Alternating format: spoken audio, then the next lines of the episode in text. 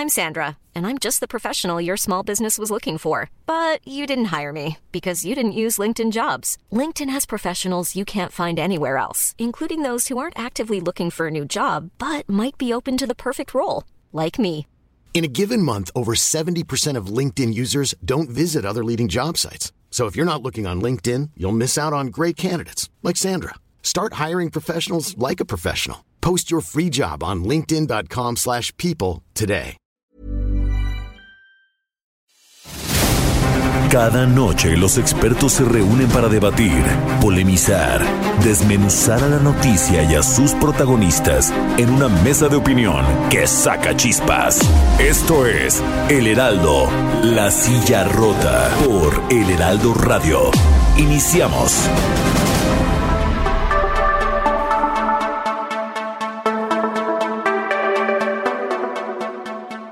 Buenas noches, bienvenidas, bienvenidos a esta mesa de opinión, El Heraldo de México, La Silla Rota. Transmitimos como todos los jueves desde nuestras instalaciones en la Ciudad de México a través del 98.5 de FM. Llegamos también hasta Guadalajara, Jalisco, Tampico, Tamaulipas, Villahermosa, Tabasco, Acapulco, Guerrero, al Estado de México y algunas zonas de Morelos, Tlaxcala, Puebla, Hidalgo, Querétaro.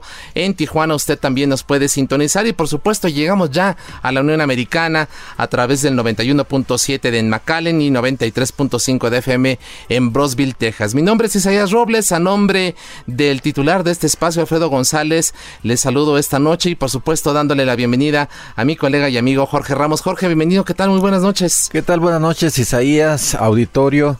Eh, pues bienvenidos todos ustedes como cada jueves a, a estas conversaciones aquí en, en, la mesa de opinión. Y bueno, este eh, justamente como lo señalabas, Isaías, yo creo que eh, en los próximos días, ya estamos en unas, un par de semanas, para que la Cámara de Diputados eh, elija eh, a cuatro eh, consejeros del INE, dos mujeres y dos hombres. es lo que, lo que tendrá que hacer el Instituto Nacional Electoral. el proceso tuvo su momento de escándalo cuando la Comisión Nacional de, de, Derechos Humanos propuso como parte del comité técnico a John Ackerman, muy activo en pro de la cuarta transformación y además, bueno, esposo de la secretaria de la Función Pública, Irma Heréndira eh, Sandoval, quien, bueno, también hay que decirlo, eh, ha cargado los, las tintas eh, en contra del actual presidente del INE, Lorenzo Córdoba, de manera recurrente. Ackerman está impugnado en el Tribunal Electoral por partidos políticos, el PRD entre ellos. así que, bueno, ese es, digamos, el arranque que hemos tenido en los últimos días y que en un par de semanitas la Cámara de Diputados tendrá que resolver. Y bueno, la pregunta, Isaías, auditorio, es, eh, ¿existe riesgo para la democracia en este tema?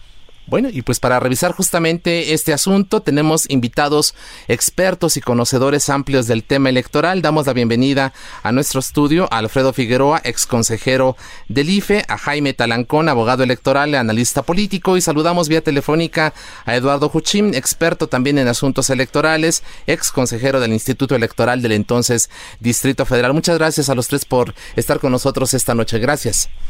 Eh, un gusto, muchas gracias por la invitación y saludos a, a los colegas queridos. Gracias, buenas, maestro, maestro Cuchín. Buenas noches. Muy buenas noches, me da gusto saludar a la mesa, a Jorge, a Alfredo o a Jaime. Buenas noches, Isaías, Jorge, gracias por la invitación. Alfredo, Eduardo, qué gusto compartir la mesa con ustedes. Bueno, pues eh, para, para, arrancar esta, esta, esta mesa habría que recordar eh, que bueno, la oposición pues pataleó, este, pegó de gritos por la inclusión de John Ackerman, les comentábamos, eh, en este comité técnico que habrá de seleccionar a quienes ocuparán esos cuatro asientos en el, eh, esa herradura del Instituto Nacional, eh, del Consejo General del Instituto Nacional Electoral. Eh, y bueno, otro elemento también que es que pues para algunos no pasó desapercibido este eh, lo poco nutrida, ahorita lo vamos a valorar, de la lista eh, de aspirantes. Eh, hay algunos nombres ahí que, que aparecieron, ¿no? Patricio Vallados, Adolfo Riva Palacio, Jorge Alcocer, nombre interesante ahí en la lista. Eh, Carla Humphrey, que a ella la habían eh, balconeado la CNDH como parte del comité técnico y luego ya en redes sociales dijo, no, no, yo no, este, la verdad es que yo lo que quiero es eh, sentarme en una de esas dos asientos que están disponibles en el INE. Eh, también está eh, Francisco Javier Aparicio, Miguel Cobian Andrade, Uki Espadas, eh, Diana Talavera, Héctor Díaz Santana, que fue fiscal electoral, Eunice Rendón, que al inicio este gobierno había estado trabajando ahí en la Secretaría de Seguridad Ciudadana. y bueno, también expulgándole, ¿no? Aparece gente como Joaquín Vela, no sé si ustedes lo ubiquen, que los platicamos un poco, ha sido diputado del PT, aparece ahí en la lista como aspirante. Eh, por ahí también otro personaje no quiso revelar su nombre y mandó a un propio que aparece eh, en, su lugar en la lista. Eh, también está Luis Felipe Navagomar, abogado, cuyo hermano Salvador fue magistrado del Tribunal Electoral del Poder Judicial de la Federación. Y pareciera que muchos extrañamos, extrañaron eh, a pues, personajes eh, de los aquel viejo INE, viejo IFE, eh, Granados Chapa, Waldenberg, eh, Merino. Aquí mismo en la mesa tenemos un personaje importante y como que ahora faltaron esos nombres ahí. La caballada está flaca. ¿Quién quiere empezar? Alfredo Figueroa, por cierto, por alusiones, dice. No, no, no, pues muchas gracias por el comentario. A ver, yo creo que eh, hay que analizar, digamos, distintas cosas eh, antes de llegar a la lista de, nombres.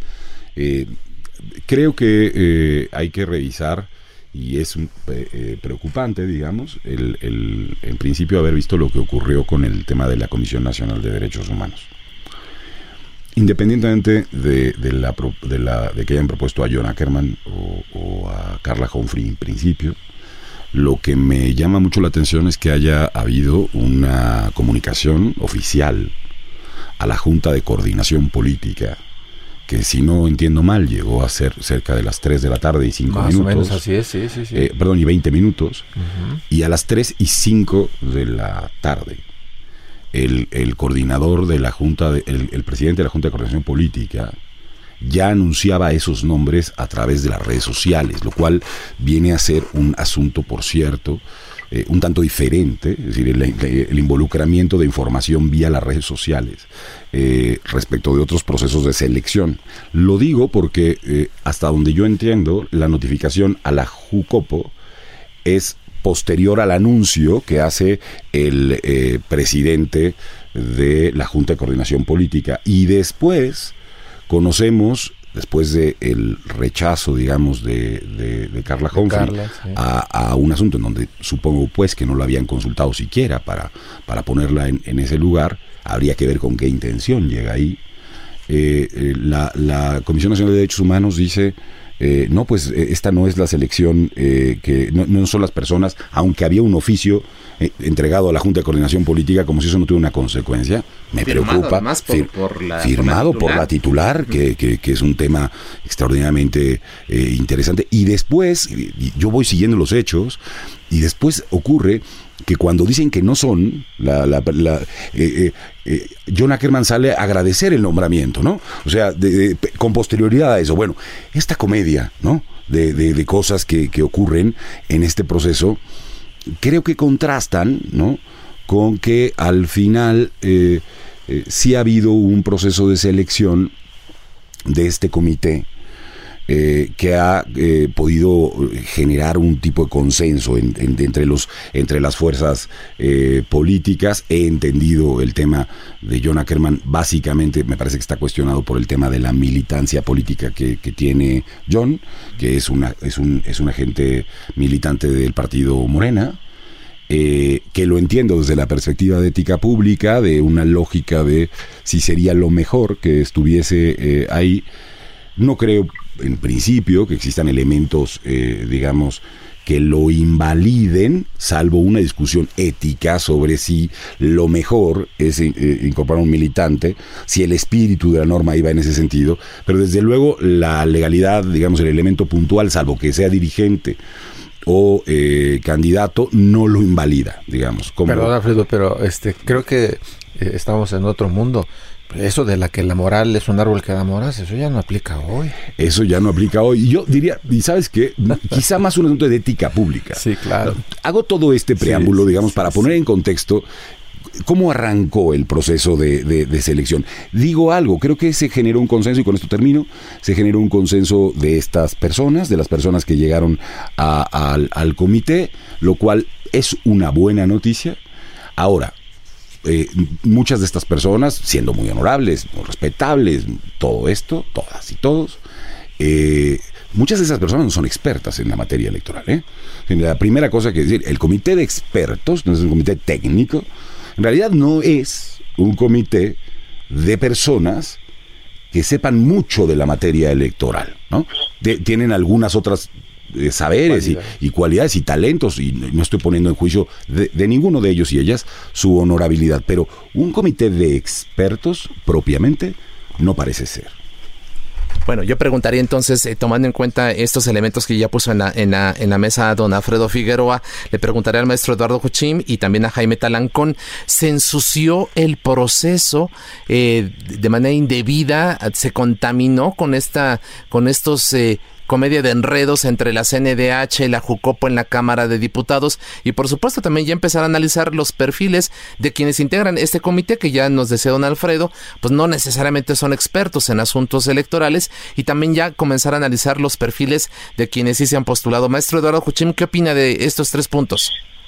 Yo comenzaría, Isaías, eh, recordando la importancia de este comité técnico de evaluación, eh, la importancia de su tarea, porque lo que tienen que hacer es dilucidar, escoger, seleccionar entre los 400, casi 400 candidatos a 20 personas, a eh, cuatro quintetas, que eh, van a constituir el universo de donde los diputados habrán de escoger a los cuatro nuevos consejeros. De tal manera que su tarea es de suma importancia y bueno, hay que recordar que en lo pasado eh, esta tarea no fue desarrollada de la mejor manera por el Comité Técnico de Evaluación anterior porque acató líneas de algunos partidos que prácticamente vetaron a algunos candidatos que no llegaron a la quinteta y algunos de los cuales sí debieron estar por su trayectoria y sus conocimientos. Eh, sin embargo, eh, eh, esperemos que en esta ocasión esto no ocurra y que los integrantes del Comité Técnico de Evaluación puedan resistir esas uh, presiones de parte de los partidos políticos, de los diputados, de los grupos parlamentarios. Entonces, eh, esto esperemos que así ocurra. Ahora bien, eh, ciertamente la, uh, el papel de la Comisión Nacional de Derechos Humanos en este proceso, pues ha sido realmente deplorable, no por el, las personas a las que propuso, sino por la manera en que lo hizo y no solamente por eh, la comedia de la que hablaba Alfredo, sino también por el hecho de que se permitió pues prácticamente eh, legislar para incluir entre los requisitos aspectos que no están considerados en la ley. Por ejemplo, el no haber trabajado en, en el Instituto Nacional Electoral y eh, en su anterior, eh, eh, con la anterior de, denominación de IFE, con ninguno de los dos institutos, que es uno solo en realidad. Eh, yo creo que ahí la, la Comisión de Derechos Humanos pues sí cometió una pifia que no tenía razón de ser porque lo que tenía que hacer era sencillamente proponer a los integrantes, a dos integrantes del comité y hasta allá. Que hay que decir que quizá habría que revisar esto de introducir a pues a estos órganos autónomos en esta selección, pero bueno, eh, en esto es, otra discusión. Eh, voy con John Ackerman, que es el, el, el, elemento que ha llamado la atención de parte, más llamado la atención, eh, de parte de la propuesta de la CNDH. No hay duda de que John es un militante distinguido de Morena, que sus eh, actividades están encaminadas a la promoción de ese partido, a la defensa del presidente Andrés Manuel López Obrador. En fin, no hay duda de que es, de que es un activista en esto y que quizá no haya sido lo mejor, como decía Alfredo, pero lo cierto es que cumple con los requisitos y además tiene un eh, historial académico que lo acredita suficientemente para eh, realizar esta tarea que a pesar de todo yo espero que pueda desarrollarlo John Ackerman de una manera imparcial y levantando la mira, que es lo que no ha ocurrido recientemente en estos procesos. Eh, de tal suerte que además habría que decir que el comité está conformado por otros distinguidos personajes, eh, como son Diego Valadez, Silvia Giorculi, Blanca Heredia, Ana Laura Magaloni, José Roldán y Sara Lovera, de tal manera que eh, no es una decisión que pueda tomar una, uno solo de los integrantes del comité, sino que tiene que ser de manera colegiada. Esto a mí me da confianza en que pueda haber, sobre todo si se eh, supera eh, lo que yo decía anteriormente de los, las presiones de los partidos, pueda haber un proceso eh, muy limpio y que lleve a la, al Consejo General del INE a personas, a eh, consejeros que realmente eh, puedan desarrollar eficaz eficazmente su tarea. ya veremos. Jaime Talancón, sus primeras impresiones. Eh, gracias, Ayas. A ver, agregando a lo que dicen mis colegas, también recordar que, y sobre todo al auditorio, que los que integran este comité técnico de evaluación o de expertos son siete personas dos propuestas por el Instituto, eh, Instituto de Transparencia Nacional de Transparencia, dos propuestos por eh, la Comisión Nacional de Derechos Humanos y tres propuestos por el órgano político de la Cámara de Diputados, que es la Junta de Coordinación Política. Entonces, esto es un cuerpo colegiado en el cual, eh, si bien se espera una, sobre todo una solidez académica, una solidez técnica y sobre todo gente de mucho prestigio, y como han señalado mis compañeros, finalmente John Ackerman es una persona que cumple los requisitos, que tiene una gran trayectoria académica y que en, ese sentido tampoco podemos ponernos en una posición de buscar eh, que, en esta que en estos tipos de órganos participen eh, gente políticamente impoluta. Yo sí, siempre he tenido la convicción de que la imparcialidad es una virtud que no tiene nada que ver con militancias o con afiliaciones. Ahí puede el buscar una persona que no tenga ningún tipo de filiación política tampoco es garantía de imparcialidad.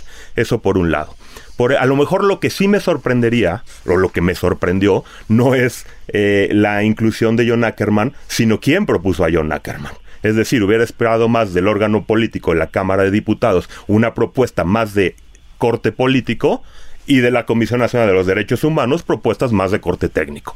Eso es en todo caso lo que me sorprendió. Sin embargo, creo que se suma esta pluralidad, abona al proceso de, selección del comité de evaluación.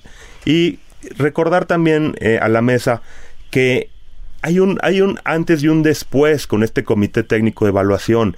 Es decir, si bien es cierto la historia del antes IFE y ahora INE eh, en la renovación del Consejo General o, de, manera parcial o total, tiene mucha historia y tiene muchas polémicas que podemos comentar más adelante. Lo cierto es que esta es la sería la segunda vez a partir de la reforma de 2014 que se, bueno, la reforma 2013-2014 es la segunda vez que se llevaría a cabo este proceso bajo normas establecidas ya en, el artículo 41 constitucional, donde ya hay una eh, reglas muy claras de etapas eh, la, integración de este comité de evaluación con esta inclusión de, eh, personas eh, expertas y con un prestigio y también etapas perentorias para llevar a cabo esto donde claramente se señala que qué debe suceder en cada etapa hasta la conclusión en la mesa directiva y elección de, consejeros. Entonces, si hay un antes y un después, esta es la segunda vez, la primera la tuvimos en 2017 y yo creo que el balance fue positivo en 2017. Así que sí. Eh, bueno, eh, Jorge tuvo oportunidad de recabar las impresiones de los actores principales en este proceso que serán los diputados. habló, eh, por ejemplo, con Juan Carlos Romero Hicks, coordinador del PAN allá en San Lázaro, también con René Juárez, coordinador de los priistas en la, en la Cámara Baja. Hablan ellos de que buscarán evitar criterios partidistas, ideologías, influencias de grupos de poder, eh, también la posibilidad de que haya democracia, que no haya intereses partidarios. ¿Ustedes confían? Eh, vamos a escuchar si les parece tanto a Romero Hicks como a René Juárez. Después de estos audios, les pregunto a ustedes, que quede la pregunta en la mesa, confían en que efectivamente los diputados podrán realizar un, trabajo de selección fuera de todo este asunto, fuera de intereses, fuera de ideologías, fuera de influencias de grupos de poder. Escuchemos y vamos a regresar con ustedes en la mesa. Las pruebas que vamos a tener en las próximas semanas son muy importantes. Hubo una época en la historia del país en que las elecciones no eran creíbles, las organizaban los gobiernos. No había estímulos para ir a votar. No había la confianza de que mi voto valía y era determinante. Pero ahora la situación es diferente. Por fortuna hay nuevas reglas tenemos un Instituto Nacional Electoral que es de los mejores del mundo, pero la Cámara de Diputados frente a la historia tiene una decisión muy trascendente, probablemente la más visible y la más estratégica, relevar a cuatro personas de los 11 miembros del Consejo del Instituto Nacional Electoral. Y esas personas tienen que gozar primero de honestidad, segundo de competencia profesional, tercero de independencia y cuarto de carácter. La Constitución establece seis principios. Certeza, legalidad, independencia, imparcialidad, objetividad y el máximo de transparencia. Ya dimos un primer paso una convocatoria aprobada por unanimidad. Después vino la integración del Consejo Técnico. Sí, nos preocupa la forma en que lo procesó la Comisión Nacional de Derechos Humanos, que no se ha conducido por independencia. Pero el resto de las personas están sumamente acreditadas, tienen una gran credibilidad y su perfil nos da elementos para poder apostar al futuro. Al viernes 28 de febrero se registraron 390 mexicanas y mexicanos. 255 hombres y 135 mujeres. Y de estas se producirá finalmente, después de un proceso que incluye examen de conocimientos, evaluación de su currículum, su exposición de motivos, una ponencia de un ensayo y entrevistas que serán públicas para poder determinar una propuesta el martes 24 de marzo. Cuatro quintetas, dos de ellas al menos serán de mujeres. Esperemos que este sea un proceso ciudadano de punta a punta, que se entienda que es una razón de Estado, que no hay criterios de partido, ni ideología, ni de grupos de poder y eso nos toca a todos, que haya cancha pareja, que se haga de cara y de frente a México. La convicción de Acción Nacional es que este proceso debe ser transparente, sin adjetivos que lo diluyan. Esperemos que la Cámara de Diputados pueda nombrar a mujeres y hombres comprometidos con México y con la democracia. Que tengan claro que tenemos todos que avanzar en el fortalecimiento de las instituciones democráticas. Por supuesto, que tengan prendas que están establecidas en la propia convocatoria, capacidad técnica, imparcialidad, pero básicamente que no respondan a interés partidario alguno, que su único compromiso sea con México, sea con las y los ciudadanos que aspiramos a que vayamos perfeccionando nuestro proceso democrático. El proceso va muy bien, se han venido cubriendo las etapas en tiempo y forma. Habremos de seguir atentos a lo que establece la convocatoria. Nos hemos reunido ya con los integrantes del comité técnico y habremos de tener la comunicación necesaria, oportuna, para darle seguimiento a las etapas que siguen. Hasta hoy estamos cumpliendo de manera correcta. Pues ahí está, ya escuchamos las voces de Romero Hicks y de René Juárez. Don Alfredo Figueroa, ¿confía usted en los de diputados en una elección imparcial y que garantice el, desarrollo de la democracia en México? Bueno, eh, a mí me parece que un proceso de selección eh, hecho desde la Cámara de Diputados y Diputadas es un proceso en donde intervienen factores de poder político y una discusión política. Y me parece muy bien que ocurra de esa manera. Creo que tenemos una, una suerte de de, escuchaba la frase esta de libre de ideologías. A ver, Carlos Castillo tenía una frase que era muy importante, es para que haya democracia se necesitan demócratas. Y ser un demócrata y tener una, una posición eh, comprometida con la democracia es tener una posición política y una ideología y mantener un conjunto de aspectos, incluso asociados a qué entendemos por eso. Bueno, Dicho todo esto, digamos, lo que a mí me parece fundamental del proceso de selección es eh, primero entender con qué trabajan las personas con las que van a tomar esta decisión. Porque hoy está cerrada la convocatoria. Entonces tú trabajas con un universo de personas que han acudido a esta convocatoria que son las que son, ¿no? Es decir, no hay, como ocurría en el pasado, y este me parece uno de los primeros defectos, no hay un proceso de invitación a la gente que eh, universidades, los propios grupos parlamentarios hagan diciendo, a mí me parece que esta persona debería ser, como si ocurre, por cierto, para el comité. Buscan a la gente para que sean los que seleccionan, pero a la hora de la convocatoria lo vuelven como un examen, eh, eh, una suerte de, proceso de oposición de entrada a la UNAM. ¿Me explico? Bueno, yo desearía que hubiese una reflexión política en ese comité sobre cuál es su papel en este momento. Y su papel es el de hacer una evaluación idónea de las personas. Ese es su papel.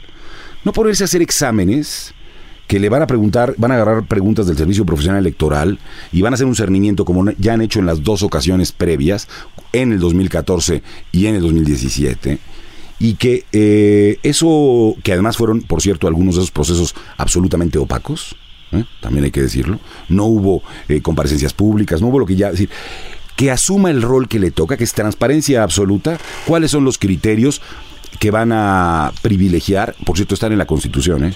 se llaman eh, independencia, eh, imparcialidad, objetividad, legalidad, en fin. A lo mejor habría que ver es un diccionario para que... y, que, y, que, y que pongan en escena lo que puedan construir de mejor manera en términos de personas que puedan contribuir con una institución y con una idea institucional.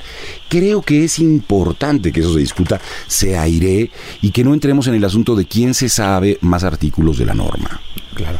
Bueno, creo que vamos a ir a un, a un corte comercial, Isaías. Así es, y dejamos la pregunta abierta para don Eduardo, el maestro Eduardo Juchim, y también por ejemplo para Jaime Talán, con el papel de los diputados y si hay confianza o no en que podrán hacer una selección más allá de cuotas y de cuates. Volvemos después de la pausa. Esto es Mesa de Opinión, La Silla Rota. La polémica y el debate continúan después del corte. No te vayas. El Heraldo, La Silla Rota, Mesa de Análisis e Investigación. Regresamos.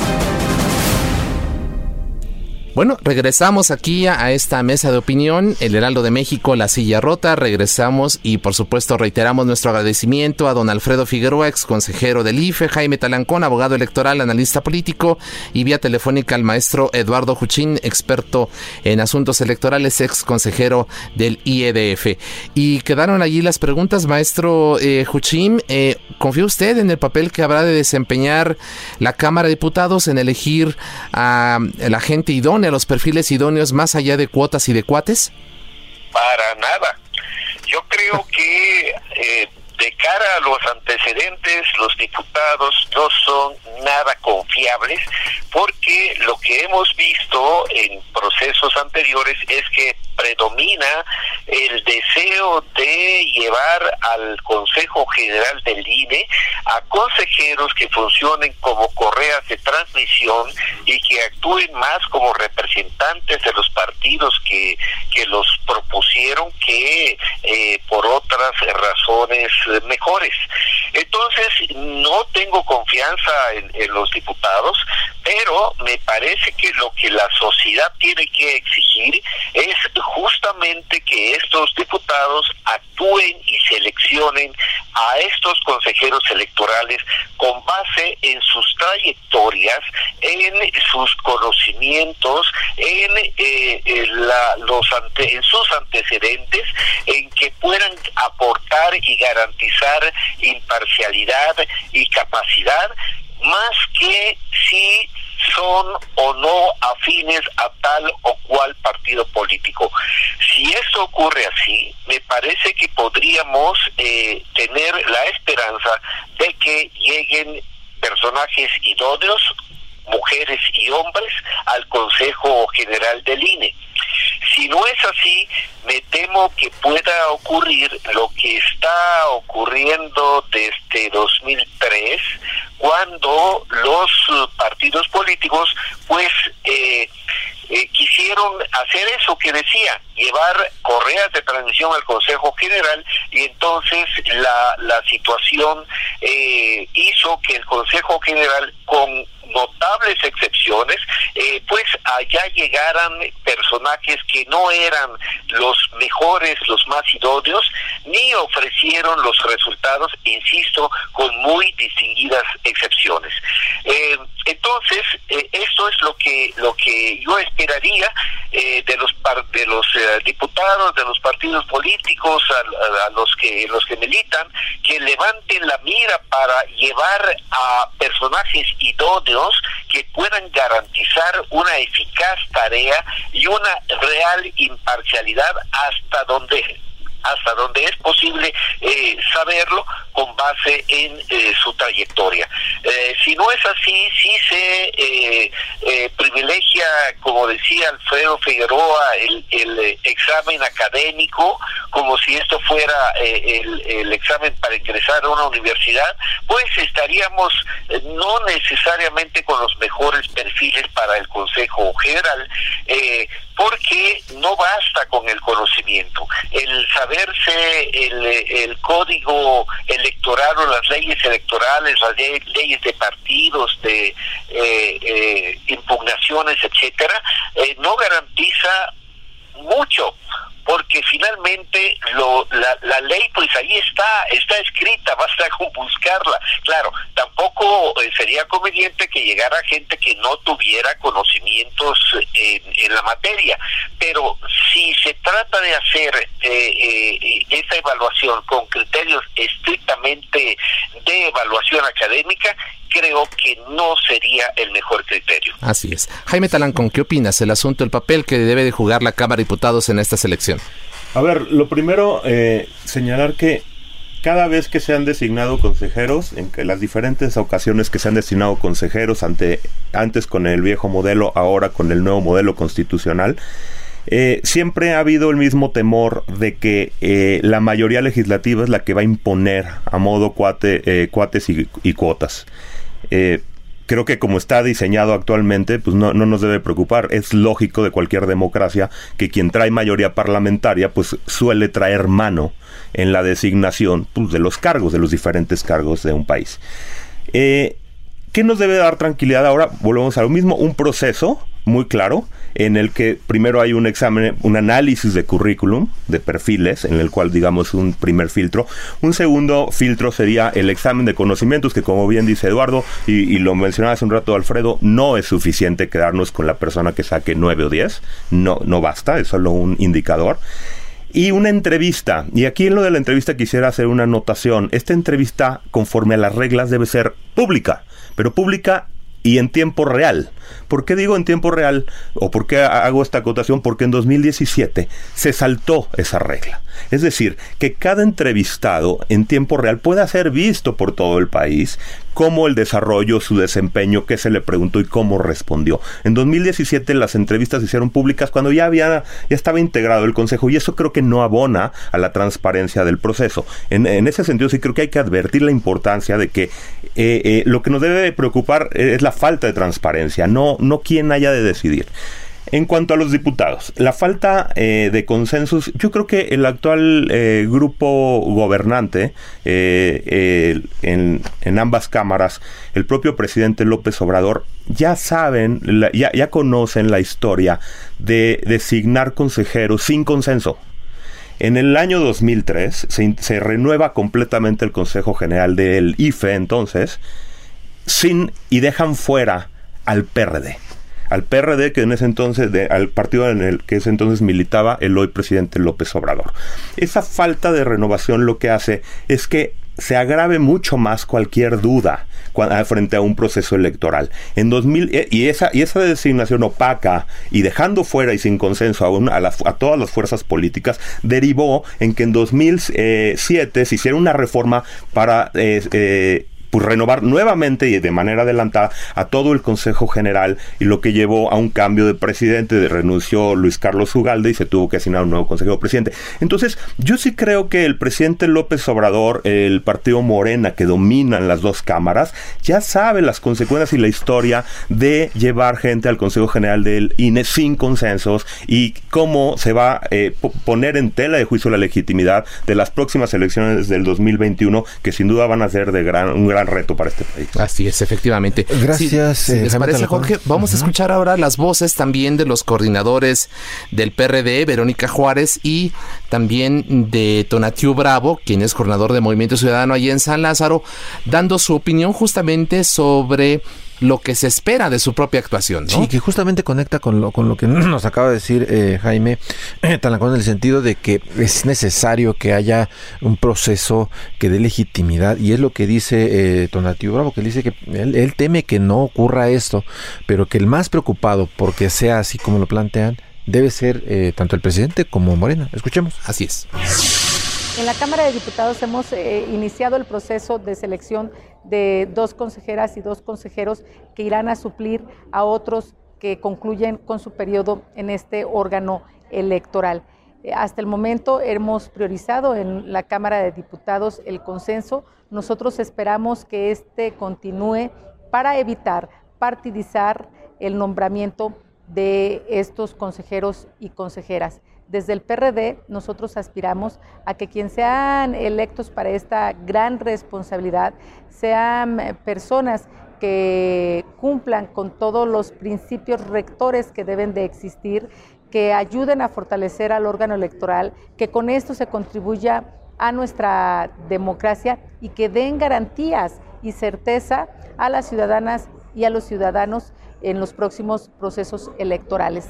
Tenemos enfrente el proceso electoral en el, 2021, el más grande de la historia, en donde se elegirán 3.200 cargos. Para eso requerimos un órgano electoral creíble, un órgano electoral, como decía ya, que dé certeza, un órgano electoral que venga a reafirmar a todas las luchas que hemos hecho desde siempre por el reconocimiento del voto de las mexicanas y los mexicanos. Esperamos que así sea.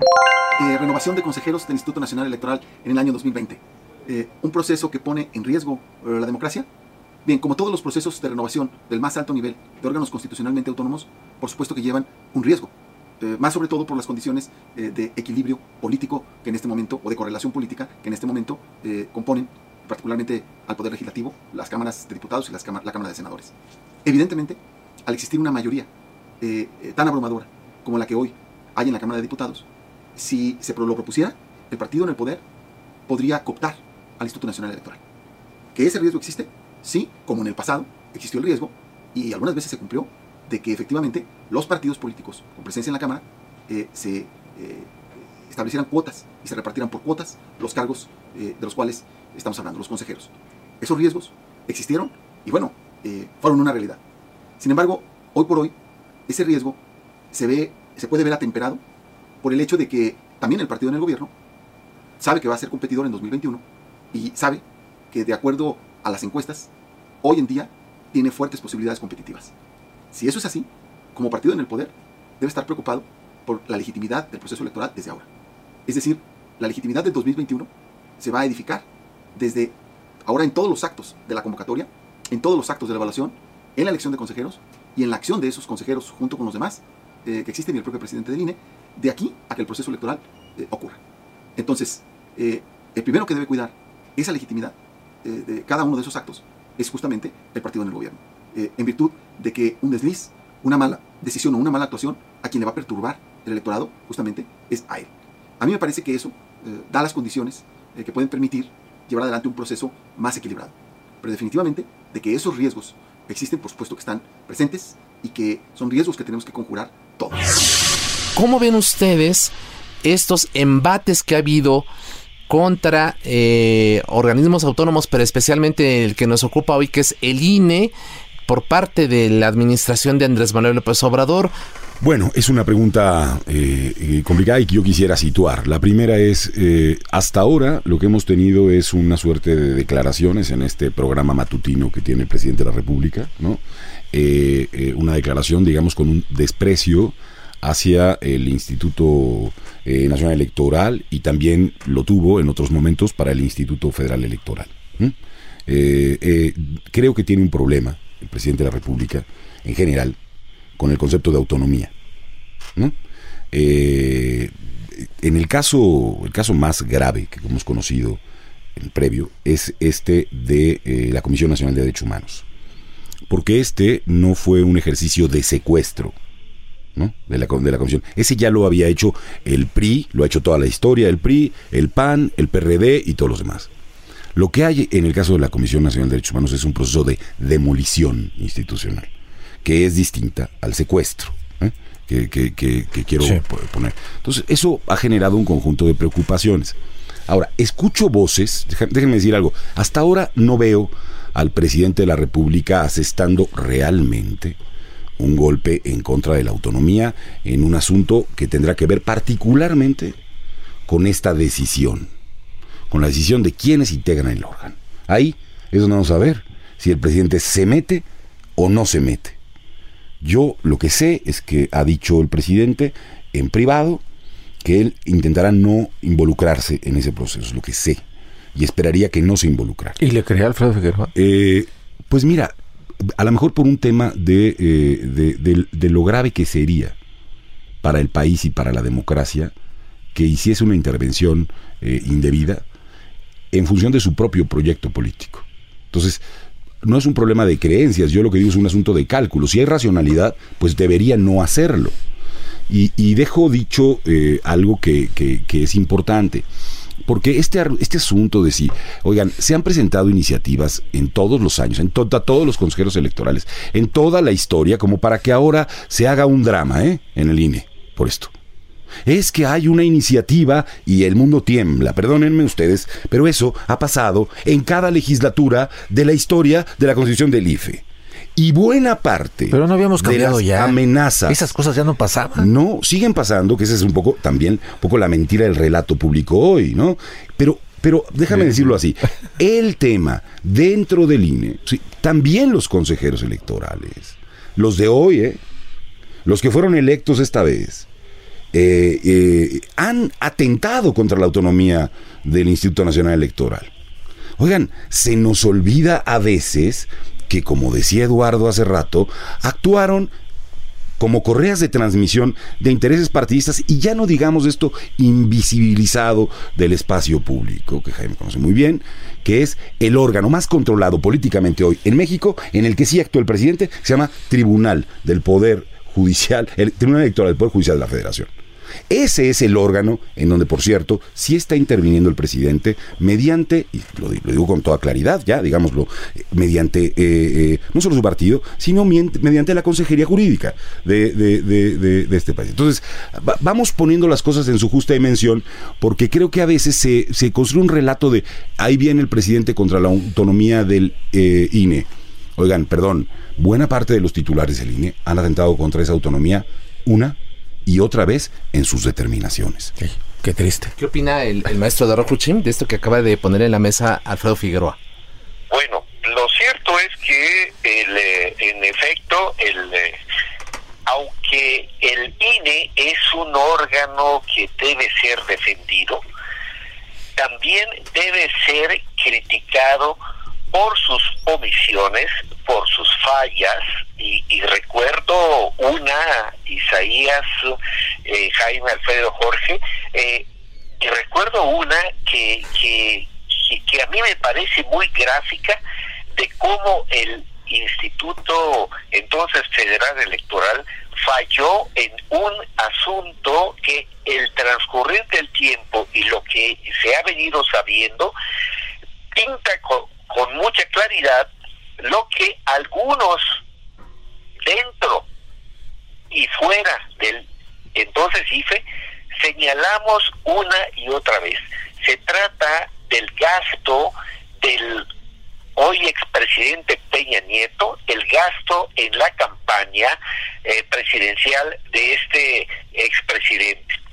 Eh, entonces, candidato, por supuesto, fue clarísima, clarísima eh, la, la cantidad de recursos que invirtió en su campaña.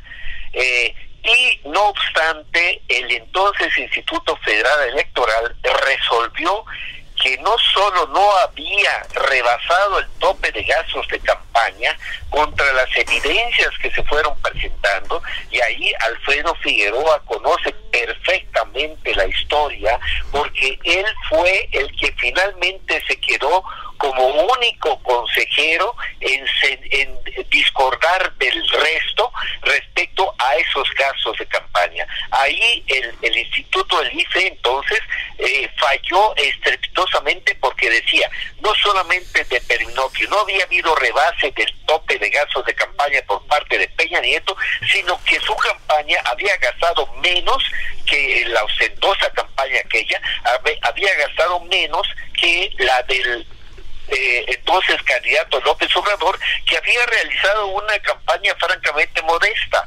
Y esto fue porque se operó desde fuera y desde dentro del Instituto Federal Electoral entonces para que esto ocurriera. Esta es una falla terrible del Instituto Federal Electoral. De modo que por, por eso y por otras razones eh, sostengo que sí, el, el órgano electoral debe ser defendido, pero también ser criticado y debería el propio instituto, el propio órgano electoral, hacer una autocrítica de sus eh, tremendas fallas a lo largo de su desempeño. Entonces, vamos ahora a la, a la actualidad. Eh, yo veo que eh, eh, no ha habido, aunque han aparecido por ahí iniciativas más bien peregrinas, aisladas, que no representan ni a Morena en su totalidad, ni al gobierno, eh, eh, que se les ha sobredimensionado, sobredimensionado, quizá con razón como una manera de oponer, pues, digamos, no sino todo lo contrario respecto a lo que se han planteado esas iniciativas peregrinas. Pero no ha habido una acción a menos que se quiera considerar que una acción contra el INE ha sido el, reducirle el presupuesto, eh, lo cual yo creo que fue una acción correcta de la Cámara de Diputados reducirle el presupuesto porque el Instituto Nacional Electoral tiene un presupuesto descomunal. No es posible desde ninguna perspectiva que en un año como este o como el anterior el, el, el INE tenga un presupuesto tan grande que eh, se manifiesta en lo que también este exceso eh, se manifiesta en, en que el hecho de que en años en que no hay elección federal como ahora y como la del año pasado, por citar dos, eh, resulte que el, el INE, el Instituto Nacional Electoral, tiene una plantilla laboral de 17 mil empleados. Eh, ya sabemos que tiene la tarea de la, la credencial de elector, lo cual es cierto, pero esto no no no me cabe en la cabeza que 17 mil que el que el Instituto Nacional Electoral necesite 17 mil 18 mil trabajadores en un año en que no hay elección Claro. en que no hay elección federal y las, las ah, elecciones a veces como ahora eh, es de dos elecciones eh, estatales. En fin, eh, resumiendo, el INE debe ser defendido, sí, pero debe ser criticado y se le debe exigir racionalidad en su presupuesto y en su plantilla laboral. Claro. Jaime Talancón. A ver, a mí me gustaría señalar eh, o retomar lo que dice Alfredo en términos de, que no nos demos por sorprendidos eh, con la, estos intentos de reformar y de hacer cambios en el diseño del instituto, porque en cada etapa y que en ESANO eh, los partidos que en su momento han tenido las mayorías han hecho lo mismo y lo han estado cambiando y lo han hecho a modo. Al Instituto Nacional Electoral y a su entonces Instituto Federal Electoral hay que reconocerle verdaderamente grandes aciertos, tiene grandes virtudes, se ha consolidado como una de las instituciones no solo más relevantes y más importantes del país, sino del mundo. Pero también, en efecto, eh, esta, eh, eh, esta autocrítica también han tomado decisiones bastante cuestionables a través de estos procesos. Pero en todo, en todo caso yo me, gustaría irme a, otra perspectiva, y es la perspectiva del diseño por el cual se designan a los consejeros del INE. Es decir, ¿quiénes los designan? Pues los órganos regulados. O sea, el Instituto Nacional Electoral regula los partidos políticos y a ellos los designan los partidos políticos. O sea, hay un, diseño de origen viciado eh, y a través de la historia del Instituto Federal Electoral, Instituto Nacional Electoral, me atrevería a decir pues que han habido hasta eh, castigos a determinadas decisiones a través de los años. Pemex Gate en su momento o amigos de Fox en su momento fueron decisiones que fueron castigadas severamente con, a, los consejeros verdaderamente de gran calidad y solidez eh, eh, personal y profesional.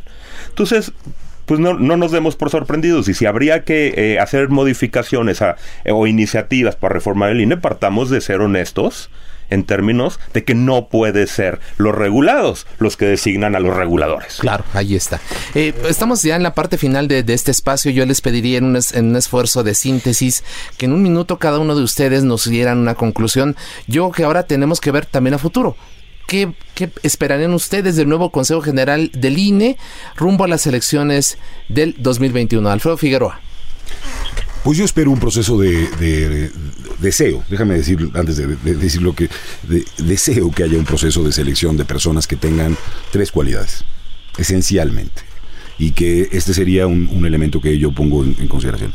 Una, que sean personas independientes, la segunda, que sean personas imparciales, y la tercera, que sean personas razonables. ¿En qué sentido? En el sentido de que entiendan que trabajan en un colectivo, que no se pueden tirar columnas porque se puede caer el techo de la casa, pero que lo hagan cada una de sus decisiones orientada por estos dos principios. Todo lo demás se puede ir construyendo con un equipo de trabajo y con, un esfuerzo colectivo. Esto, esto desearía. ¿Qué espero que pase realmente? Espero que el sistema, digamos, de presión eh, política, de presión eh, de medios, lleve eh, a una selección, digamos, que, que pueda salir por consenso. No sé si será la mejor, ojo, a veces los consensos o la posibilidad de esos consensos no es lo mejor, la mejor selección y eso me preocupa y por lo tanto que lleve a un estancamiento o incluso retroceso de quienes lleguen al Consejo General. Eh, esto es lo que, digamos, la preocupación que yo tendría y creo, creo que hay que pensar ciertamente en reformas en el futuro y hay que pensar sobre todo quien llega a esa institución en para qué llega, qué proyecto institucional tiene, cosa que no está discutida en el Instituto Nacional Electoral de manera general y común. Hasta aquí. Maestro de Rojuchim, un minuto. Tiene razón Jaime en cuanto a que el proceso se ha efectuado de manera semejante en ocasiones anteriores y de que hay en el grupo dominante la tentación de, así ha ocurrido en ocasiones anteriores de eh, llevarse la tajada mayor o de imponer ciertas, eh, bueno, la, la, elección de los consejeros. Eh, es cierto, así ha sido. Lo que yo creo que habría que demandar es que en esta ocasión sea distinto, que primero que los diputados levanten la mira para escoger a los mejores perfiles y que luego del partido dominante de Morena eh, no prevalezca, no ceda a la tentación de imponer, sino que prevalezca la negociación y el consenso. Esto es lo que esperaría de este proceso de selección de los cuatro consejeros del INE. Así es. Jaime Talancón. A ver, yo cerraría diciendo que eh, eh, no hay que olvidar que el Instituto Nacional Electoral, con todos sus aciertos y todos sus defectos, siempre ha ido hacia adelante. En su momento, con estos, eh, con partidos que dominaron e intentaron imponer, se logró una autonomía del órgano electoral, se logró eh, quitar los medios de comunicación del control de los partidos. Se han, siempre ha sido avanzando para mejorar el sistema. Que hay mucho que cambiar, sí hay mucho que cambiar. Ya tenemos la certeza de que habrá un comité técnico de expertos que habrá de garantizar los 20 mejores mujeres y eh, las 10 mejores mujeres y 10 mejores hombres para poner ante el, la Junta de Coordinación Política. Y en efecto, pues ojalá con esta, con estas personas que resulten idóneas, el órgano eh, político la Cámara, pues logre estos consensos para llevar a las mejores personas. Y yo cerraría con un dato. Eh, en casi 26 años de historia del, del órgano electoral nacional, eh, han ocupado el Consejo General 44 personas. De esas 44 personas, 33 han sido hombres y solo 11 han sido mujeres. Ojalá ese dato lo tome en cuenta la Junta de Coordinación Política para privilegiar y dar fuerza y de decisión a las mujeres que buena falta le hacen a este país. Así es. Muchas gracias a Alfredo Figueroa, a Jaime Talancón y Eduardo Juchín por habernos acompañado esta noche, por eh, comentar con todo nuestro público. Le, se despide de ustedes esta noche Isaías Robles, mi querido Jorge Ramos, muchas gracias como siempre por estar con nosotros. Isaías, auditorio y a nuestros invitados, por supuesto, muchas gracias, buenas noches y como siempre no se les olvide ser felices. Gracias, buenas noches. El Heraldo, la silla rota.